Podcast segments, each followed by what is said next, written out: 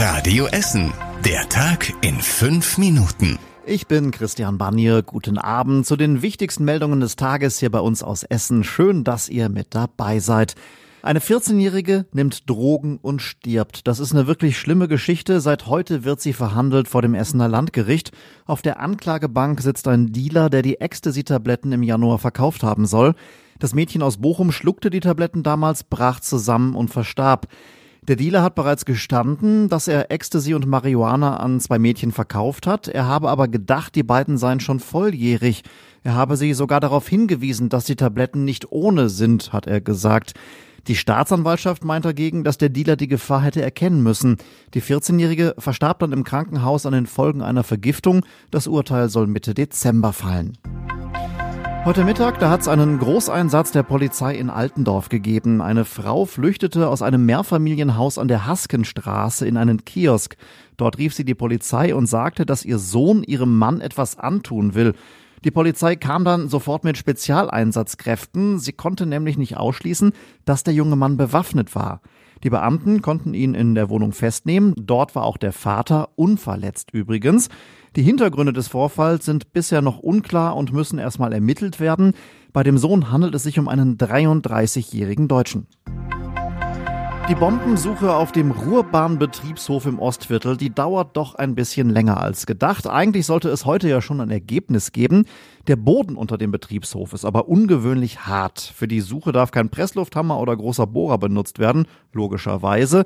Und deswegen dauert es aber einfach noch mal ein bisschen länger als normal. Die Stadt rechnet damit, dass die Suche Anfang nächster Woche abgeschlossen ist. Die Ruhrbahn hatte gestern schon mal vor Problemen bei Bussen und Bahnen gewarnt, wenn denn tatsächlich eine Bombe entschärft werden müsste. Weil das schon für sehr viel Aufregung gesorgt hat, hat sie die Nachricht mittlerweile von ihrer Internetseite aber auch wieder entfernt. Die Stadtwerke machen es teurer. Sie erhöhen die Preise für Gas, Strom und Wasser bei uns in Essen und zwar deutlich. Für Gas zahlen die Kunden ab dem nächsten Jahr rund 10 Euro im Monat mehr. Auch beim Strom wird's teurer. Beides betrifft in diesem Fall natürlich nur die Kunden der Stadtwerke. Trinkwasser wird dagegen für alle Essener ein bisschen teurer. Die Stadtwerke sagen, dass sie nicht umhin kommen, die Preise zu erhöhen. Die Energiepreise, die sind in den letzten Monaten stark gestiegen, deswegen wird auch bei anderen Energieversorgern im Moment alles deutlich teurer. Da sind die Stadtwerke Essen also nicht alleine.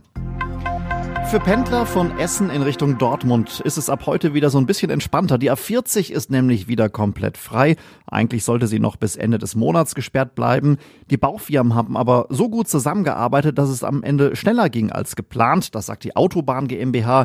Ende August ist an der A40 bei Bochum ein Reifenlager abgebrannt. Dadurch ist eine Stützwand kaputt gegangen und davor wurde jetzt eine neue Betonwand gebaut. Die Probleme mit der Notruf Nummer 110 der Essener Polizei, die haben uns heute den ganzen Tag immer mal wieder beschäftigt. Jetzt können wir erzählen, dass sie behoben sind, diese Probleme. Alles läuft wieder normal. Der Fehler ist repariert. Es gab heute zwar keinen Totalausfall wie vor einiger Zeit mal, aber die Anrufer, die kamen zum Teil nicht richtig durch. Die Mitarbeiter in der Leitstelle der Polizei, die konnten allerdings sehen, dass jemand angerufen hat und haben dann natürlich so schnell es ging zurückgerufen. Im Alto-Theater im Südviertel, da steht ab heute wieder ein Wunschbaum. Kinder aus Familien mit wenig Geld, die haben ihre Weihnachtswünsche daran aufgehängt und Besucher des Theaters können einen der Wünsche vom Baum nehmen und ihn dann erfüllen. Die Geschenke sollen auch nicht riesig sein, nicht teurer als 30 Euro und die verpackten Geschenke werden dann beim Theater abgegeben. In den Tagen vor Weihnachten bekommen die Kinder ihre Geschenke dann übergeben.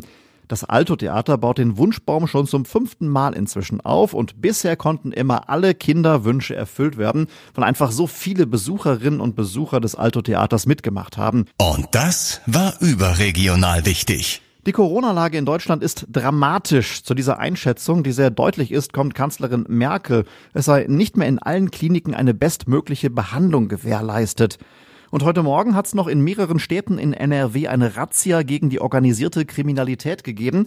Es ging um Drogen und um Waffenhandel. In der Nähe der Essener Innenstadt war auch ein Einsatz. Da wurde eine Cannabisplantage entdeckt, die gerade noch im Aufbau war. Und zum Schluss der Blick aufs Wetter. In der Nacht, da gibt's nur selten Regen. Mit 5 Grad wird's ganz schön frisch. Morgen ist das Wetter dann zumindest mal hellgrau. Ein paar Wolkenlücken sind durchaus dabei.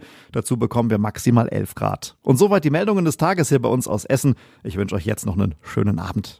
Das war der Tag in 5 Minuten. Diesen und alle weiteren Radio Essen Podcasts findet ihr auf radioessen.de und überall da, wo es Podcasts gibt.